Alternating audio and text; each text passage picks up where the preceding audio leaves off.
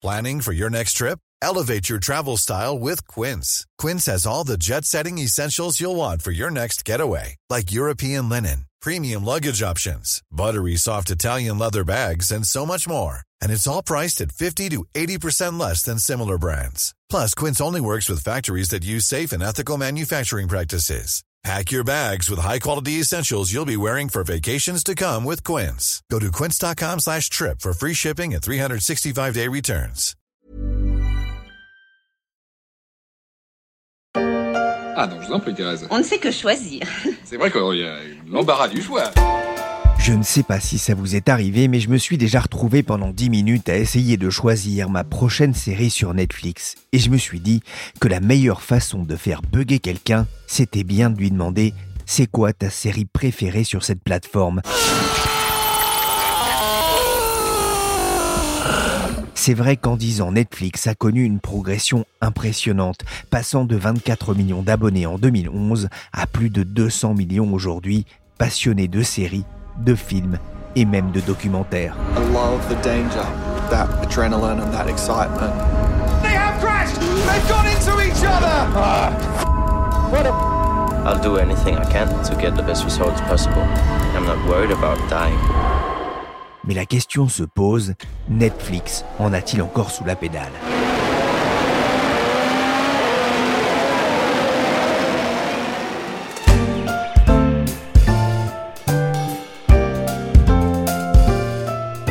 Pierrick Fay, vous écoutez La Story, le podcast d'actualité des échos. Aujourd'hui, on va revenir sur la chute de Netflix, près de 50 milliards de capitalisation perdue en une journée, et ce n'est pas du cinéma.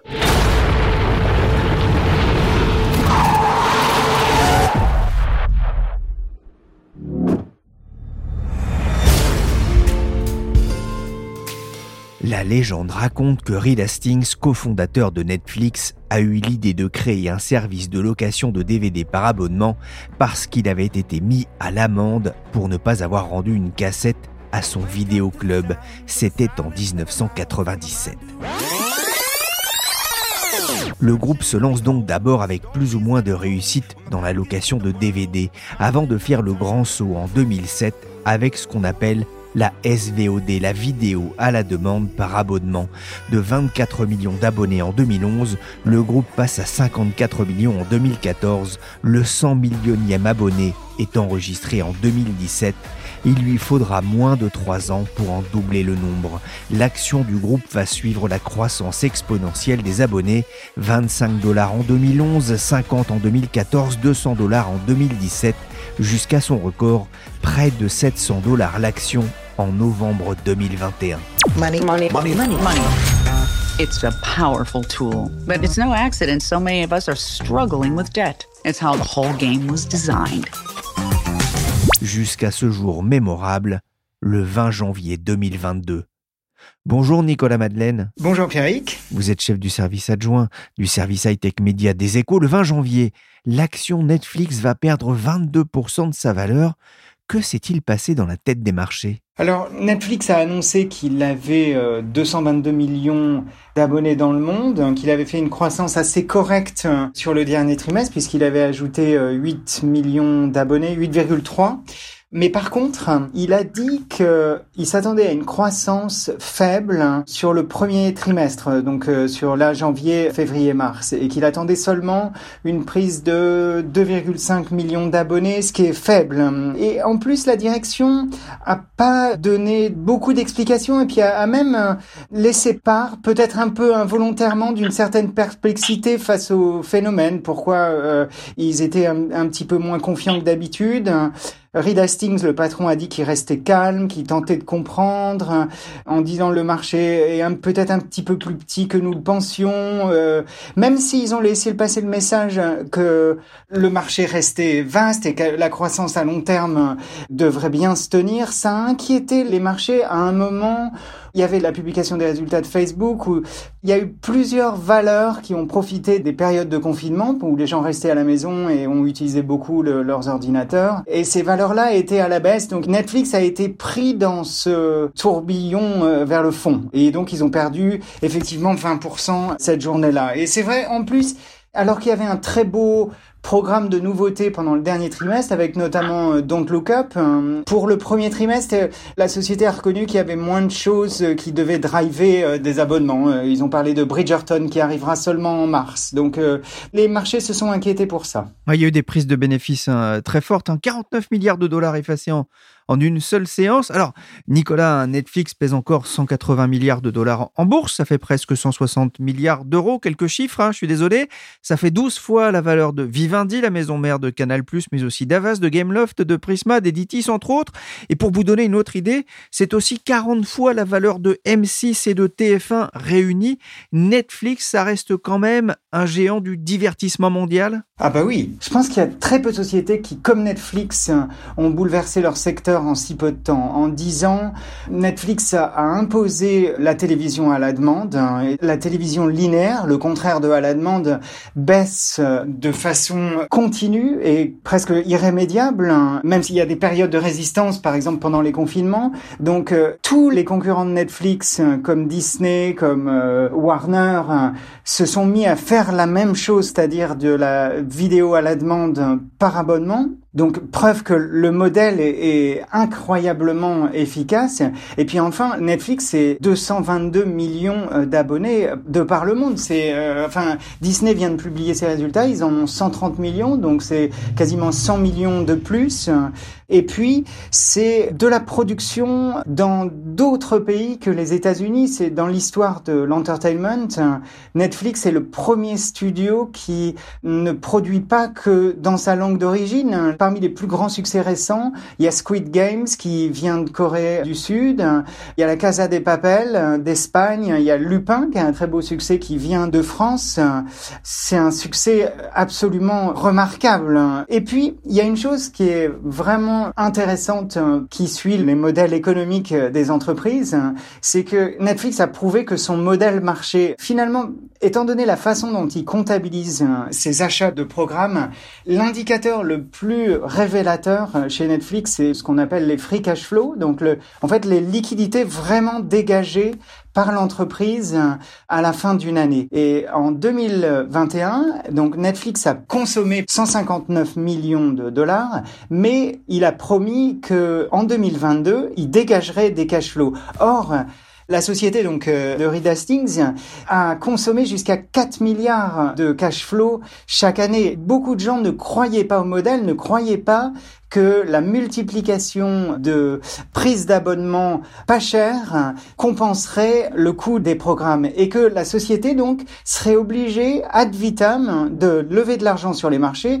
Ils l'ont fait récemment principalement en dette pour pouvoir continuer à financer le modèle. Et ce qu'ils ont prouvé pendant un trimestre de 2021 et qui semble se confirmer pour l'ensemble de 2022, c'est qu'ils ont plus besoin d'avoir recours au marché financier pour marcher sur leurs deux jambes et qu'ils vont dégager du cash flow. Et du coup, une fois que vous commencez à dégager du cash flow, comme ça, vous pouvez ajuster vos prix, ajuster vos coûts de programme, et là, commencer à vous concentrer sur euh, les revenus et le résultat d'exploitation que vous dégagez. Et ils en sont là. Jamais économiquement, la boîte ne s'est mieux portée avec 30 milliards de dollars de chiffre d'affaires et un résultat d'exploitation de 6,2 milliards. Et donc, en 2022, ce dégagement de liquidité qui les libère hein, de la dépendance au marché. Ouais, ça pourrait euh, faire en sorte que l'histoire d'amour entre Netflix et, les marchés redémarre. Hein. Ça ressemble à un film de Noël presque sur Netflix, il y en a plein.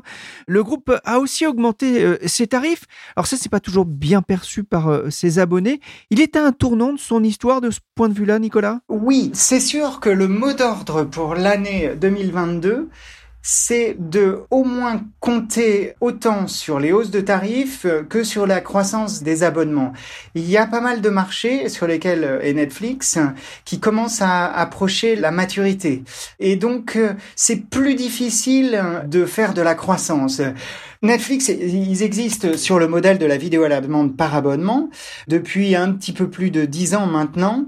Et toute sa croissance, ça s'est fait sur ce qu'on appelle le cord cutting dans le jargon et qui est le fait que les gens ont transformé leur abonnement à la télévision payante traditionnelle qui coûte très cher.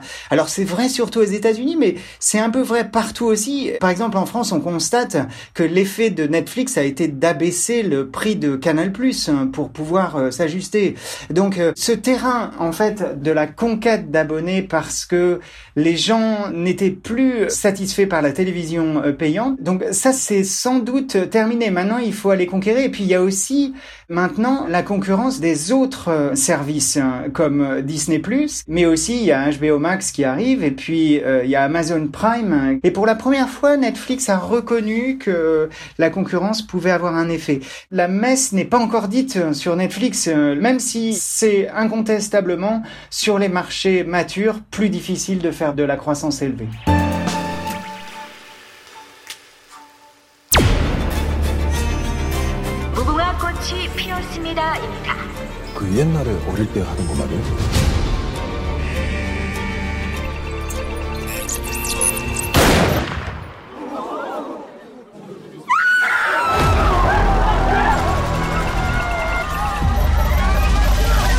142 millions d'heures visionnées dans les 28 premiers jours sur Netflix. Squid Game, la série coréenne événement de la fin d'année, la série originale la plus regardée sur Netflix selon Complex, devant les chroniques de Bridgerton, Lupin et The Witcher. Emily in Paris pointant à la 11e place. Qu'est-ce que tu as? Quand je suis allée dire goodbye à Gabriel, ça s'est transformé en la plus incroyable nuit de sexe que j'ai jamais eue. It's crazy! No! Oh, no. Et oui, il y en a pour tous les goûts. Netflix a révolutionné la façon dont les terriens regardent la télé, avec un succès planétaire, le groupe étant présent dans 190 pays, à l'exception notable de la Corée du Nord, la Crimée, la Syrie et la Chine, mais quels sont les secrets de sa réussite? Et avec plus de 200 millions d'abonnés, son modèle n'est-il pas arrivé en fin de course? J'ai appelé au téléphone Julien Pillot, il est enseignant-chercheur en économie à INSEC, Grande École. Bonjour Julien. Bonjour Pierre. Ça fait plaisir de vous retrouver dans, la story. Je vous ai pas dérangé en plein visionnage du jeu de la dame sur Netflix. Vous venez de sortir de plusieurs heures de cours. D'abord, comment expliquer ce phénoménal succès de Netflix en à peine dix ans sur le marché de la vidéo à la demande? Oh, il y a beaucoup, beaucoup euh, de facteurs qui euh, peuvent expliquer en fait ce, ce, succès phénoménal de Netflix. Déjà parce qu'il est le pionnier d'une certaine façon de la vidéo euh, à la demande, puisqu'il a misé très tôt sur le streaming vidéo dès 2007 en fait, ce qui en a fait un des tout premiers acteurs sur le marché américain et aussi un des tout premiers acteurs à avoir la notoriété et les capitaux nécessaires pour s'internationaliser. Et puis Netflix c'est aussi euh, une interface, une interface technologique très performante avec un algorithme de recommandation qui compte parmi euh, les meilleurs du marché. Et puis on pourrait ajouter à ça aussi le fait que Netflix a su capitaliser sur des licences avec un très fort impact culturel, ces fameuses séries qu'il faut avoir euh, vues ou ces fameux films qu'il faut avoir vus pour pouvoir briller en société parce qu'on va en parler. Des séries comme House of Cards, comme Orange is the New Black, etc. Tout un tas de séries qui ont été autant de phénomènes culturels et qui ont poussé tout un tas de personnes à s'intéresser à Netflix et à s'y abonner. J'ai entendu dire qu'il y a quelque chose qui vous chiffonne. Nous avons découvert une très grosse comète. Oh, bravo. Qui se dirige droit sur la Terre. Cette comète, c'est ce qu'on appelle une tueuse de planètes. Pour l'instant, je propose qu'on patiente et qu'on avise. Ouais, c'est vrai que Netflix a montré aussi encore récemment, avec le film Don't Look Up ou avec Squid Game, sa capacité à, à créer l'événement avec des séries et, et, maintenant des films. Et maintenant des films, de plus en plus de films, tout simplement parce que Netflix, en fait, s'est construit sa notoriété par l'exploitation de films qui sont des films qui sont produits par des studios, notamment des studios hollywoodiens, qui sont des studios indépendants comme la Fox, comme Disney, comme Paramount, etc. Le problème, c'est que ces majors hollywoodiennes sont de moins en moins enclins à prêter leurs films à Netflix pour que Netflix en fasse une exploitation.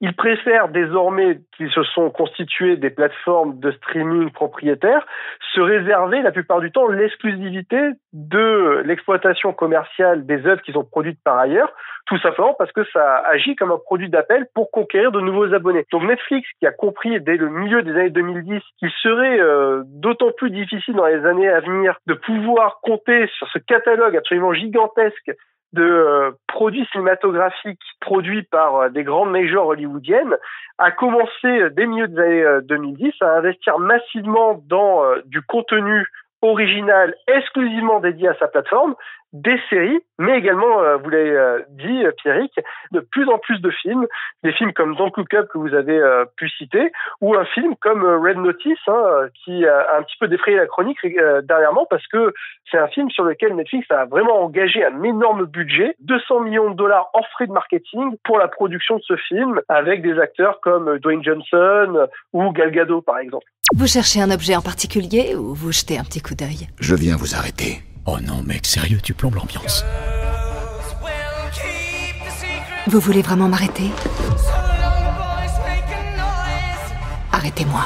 Netflix a prévenu qu'il allait conquérir moins d'abonnés. On en a parlé avec Nicolas Madeleine. Hein. Le cours a souffert. Le marché avait aussi sanctionné Spotify récemment après l'annonce de ses résultats en parallèle de, l'affaire Neil Young, Joe Rogan. Est-ce que ce modèle de l'abonnement est à bout de souffle? Non, je dirais pas que le modèle d'abonnement est à bout de souffle. En fait, je dirais surtout qu'il ne faut pas surinterpréter ce qui se passe sur les marchés financiers actuellement. Les marchés financiers euh, sont en train finalement d'opérer une correction, comme ça arrive très régulièrement euh, sur les marchés financiers, tout simplement parce qu'il y a un adage en finance qui est assez connu qui dit que finalement les, arbres ne peuvent pas pousser jusqu'au ciel. Et euh, par euh, le jeu en fait du quantitative easing qui a été euh, très largement actionné par les banques centrales à la suite de la crise des subprimes de 2008 et qui s'est prolongé pendant quasiment toutes les années 2010. Plus les injections massives de liquidités qu'il y a eu un petit peu partout dans le globe suite à la crise de la Covid, on s'est retrouvé avec des marchés financiers qui sont surliquides et avec certains investisseurs qui ont investi massivement sur des valeurs plus ou moins risquées. Et euh, là, on arrive un petit peu au bout de cette séquence-là, où euh, certaines entreprises commencent à publier des résultats qui sont pas toujours conformes avec les attentes du marché. Et finalement, c'est un signal envoyé aux investisseurs pour qu'ils prennent leurs bénéfices. Et donc, le meilleur moyen pour les investisseurs de prendre leurs bénéfices, c'est de retirer leurs billes au moment où la cotation est maximale et comme beaucoup d'investisseurs jouent la même partition au même moment, cela amène des décrochages assez spectaculaires sur les marchés, et notamment Netflix, qui a perdu 25% euh, de capitalisation en l'espace d'un mois. Bon, on comprend bien que ce décrochage de 25% n'est absolument pas connecté avec euh, la situation réelle de Netflix, qui, euh, s'il a présenté des résultats qui sont un petit peu en deçà des attentes du marché, sont quand même des résultats qui sont profitables. Netflix gagne l'argent, euh, il a gagné un peu plus de 5 milliards de bénéfices nets l'an dernier, et puis Netflix continue à gagner des abonnés, alors peut-être un petit peu moins que ce qui était attendu, mais Netflix a quand même gagné plus de 18 millions d'abonnés sur un an glissant. Bon, c'est quand même une entreprise qui se porte pas si mal. Il y a tout de même une très forte augmentation attendue des coûts. Hein. Vous parliez euh, du film Red Notice qui a coûté très cher. Là aussi, ça va être un, défi pour Netflix? Alors, Le vrai défi structurel pour Netflix, c'est effectivement la gestion des coûts. Tout simplement parce que Netflix, contrairement à beaucoup, beaucoup de ses concurrents, notamment Amazon pour le plus illustre d'entre eux, euh, n'est pas une entreprise aussi diversifiée. Finalement, Netflix n'a qu'une diversification. C'est un diffuseur de contenu audiovisuel, films et séries, et un producteur également désormais qu'il a fait son intégration verticale de films et séries originaux qu'il se réserve à sa propre discrétion. Mais euh, des acteurs comme Amazon euh, ou comme Disney ont euh, d'autres cordes à leurs arcs. Amazon, c'est du e-commerce, c'est du service web, c'est du cloud, c'est tout un tas de choses qui lui permet finalement de pouvoir prétendre gagner un peu moins d'argent pendant un certain temps dans le streaming audiovisuel, attendu qu'il en gagne beaucoup par ailleurs. Pour Disney, c'est un peu pareil. Ils ont l'exploitation cinématographique, ils ont l'exploitation de leur parc à tel, ils ont le merchandising, ils ont beaucoup, beaucoup d'autres choses. Netflix, lui, il n'a que le streaming pour gagner sa vie. Et euh, effectivement, il a des coûts de production de son offre qui vont crescendo. Des coûts technologiques déjà, parce qu'il a une offre qu'il s'agit d'héberger. D'ailleurs, il est client d'Amazon, aussi paradoxal que ça puisse paraître, il est client de son concurrent pour l'hébergement de ses contenus. Et ces coûts d'hébergement, ces coûts technologiques, ils augmentent au fur et à mesure que le catalogue de Netflix grossit, mais également que la qualité finalement de restitution de ces films ou des séries en streaming augmente aussi. Plus vous allez vers du 4K, plus vous avez des appels de bande passante qui doivent être euh, importants et prioritaires pour délivrer une bonne qualité de service, et les coûts augmentent. Par exemple, si je parle des coûts technologiques, qui sont très largement guidés par les, les coûts d'hébergement, bon, bah, ils étaient en 2018 de l'ordre de 1,2 milliard ils sont quasiment de 2,3 milliards trois ans plus tard en 2021. Donc on voit une très forte progression. Il y a des coûts marketing également qui augmentent. Les coûts marketing qui se mesurent non pas au niveau des dépenses marketing, mais la capacité de ces dépenses marketing à générer de nouveaux abonnés. Bon, ben, le coût du marketing par rapport au nombre d'abonnés que vous arrivez réellement à conquérir et à fidéliser, il a tendance également à largement augmenter. En 2018, il était aux alentours de 95 dollars. Aujourd'hui, il est de 140 dollars pour pouvoir acquérir de nouveaux abonnés. Donc on voit bien là également une très forte progression. Et puis, on en a parlé, mais les coûts de contenu, Netflix a besoin de contenus originaux qu'on ne trouve que sur sa plateforme et Netflix n'a pas d'autre choix aujourd'hui que de les produire lui-même. Et donc on a des coûts de production qui euh, bah, n'ont fait qu'augmenter. Ils augmentaient vraiment de façon spectaculaire ces dernières années. En 2018 ils étaient euh, d'un peu moins de 10 milliards. Ils culminent aujourd'hui à 17 milliards trois ans plus tard et ils vont aller évidemment crescendo. Et là pareil si on le, les met en relation avec le nombre d'abonnés de Netflix eh bien on a une progression qui est assez spectaculaire puisque euh, ils étaient de un peu plus de 70 dollars par abonné en 2018 et il frôle les 78-79 euh, dollars en 2021. Donc effectivement, la structure de coût de Netflix augmente très fortement plus fortement que ses revenus actuellement et euh, donc se pose la question de faire passer Netflix sur le long terme de demeurer rentable. C'est intéressant ce que vous nous dites parce que on peut se poser la question est-ce que Netflix n'est pas condamné à augmenter euh, ses prix? Alors il n'est pas condamné à augmenter ses prix, mais l'augmentation des prix fait partie de son arsenal pour justement compenser l'augmentation des coûts en générant de nouvelles recettes. Donc Netflix augmente ses prix, il le fait depuis un certain temps, il continuera de le faire, mais il ne peut pas le faire de façon euh, démesurée dans la mesure où il subit une pression concurrentielle, notamment euh, de Amazon Prime Video, de Disney+, de Hulu, et euh, de la plateforme de HBO, HBO Max. Donc il a une pression concurrentielle qui l'empêche d'augmenter ses prix outre mesure. Alors il peut essayer d'augmenter euh, sa base d'abonnés également, mais là aussi il y a une pression concurrentielle et pour augmenter sa base d'abonnés, il a besoin de contenu dont on a vu qu'il coûtait cher à produire en quantité et en qualité. La dernière euh, corde à l'arc de Netflix, ce sera peut-être de trouver des zones de diversification de revenus, puisqu'il est face à une concurrence qui a l'avantage d'être diversifiée. Peut-être que Netflix devra accentuer sa diversification dans les prochaines années pour peut-être un petit peu moins dépendre de son cœur de métier qui est le streaming. Alors euh, on a vu Netflix prendre euh, des initiatives assez intéressantes, euh, par exemple dans le jeu vidéo qui est un secteur qui est en pleine progression. Quel rôle Netflix pourrait jouer dans cette industrie à l'avenir? Bah, Seul Netflix quelque part le sait, ça dépendra de ce qu'ils veulent investir et dans quelle mesure ils ont envie d'aller à fond sur cette industrie. Netflix peut aussi peut-être choisir d'exploiter este plus de films en salle pour que ces films puissent lui rapporter à travers les abonnements sur sa plateforme de streaming, mais également à travers les revenus générés en salle. Bref, on a tout un tas de, voies de diversification qui sont possibles. On a fait un merchandising aussi autour de certains de ces produits les plus forts au niveau de l'impact culturel. Bon, tout ça, ce sont des moyens qui, mis bout à bout, pourront peut-être permettre à Netflix, tout simplement, de compenser au moins en partie l'augmentation de ses coûts. Cette augmentation de coûts dont on a vu tout à l'heure qu'elle est structurelle et inéluctable d'une certaine façon.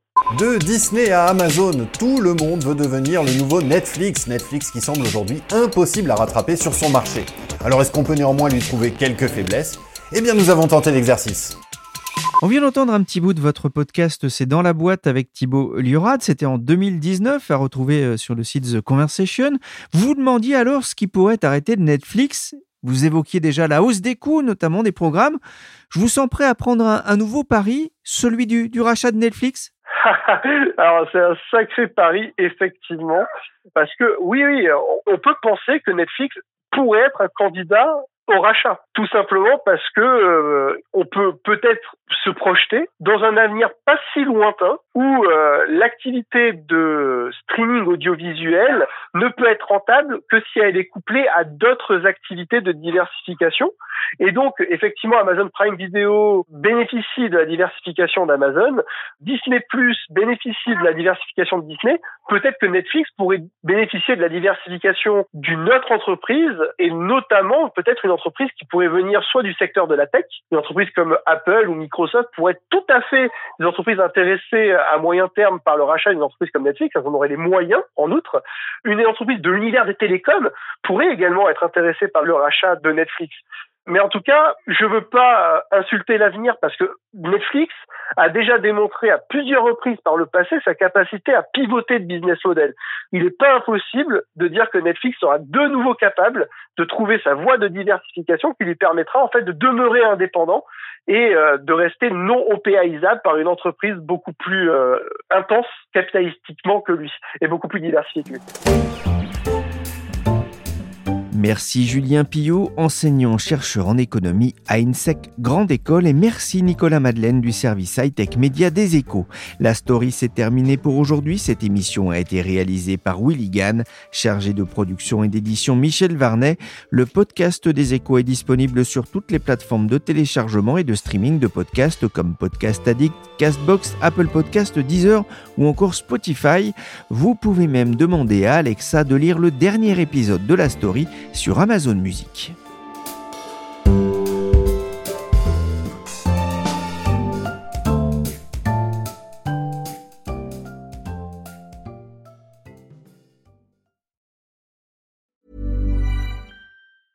Hey, it's Paige DeSorbo from Giggly Squad. High quality fashion without the price tag. Say hello to Quince.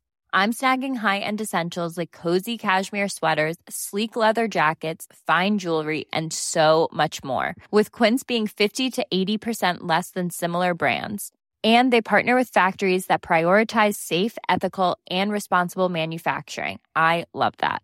Luxury quality within reach. Go to quince.com slash style to get free shipping and 365 day returns on your next order. Quince.com slash style.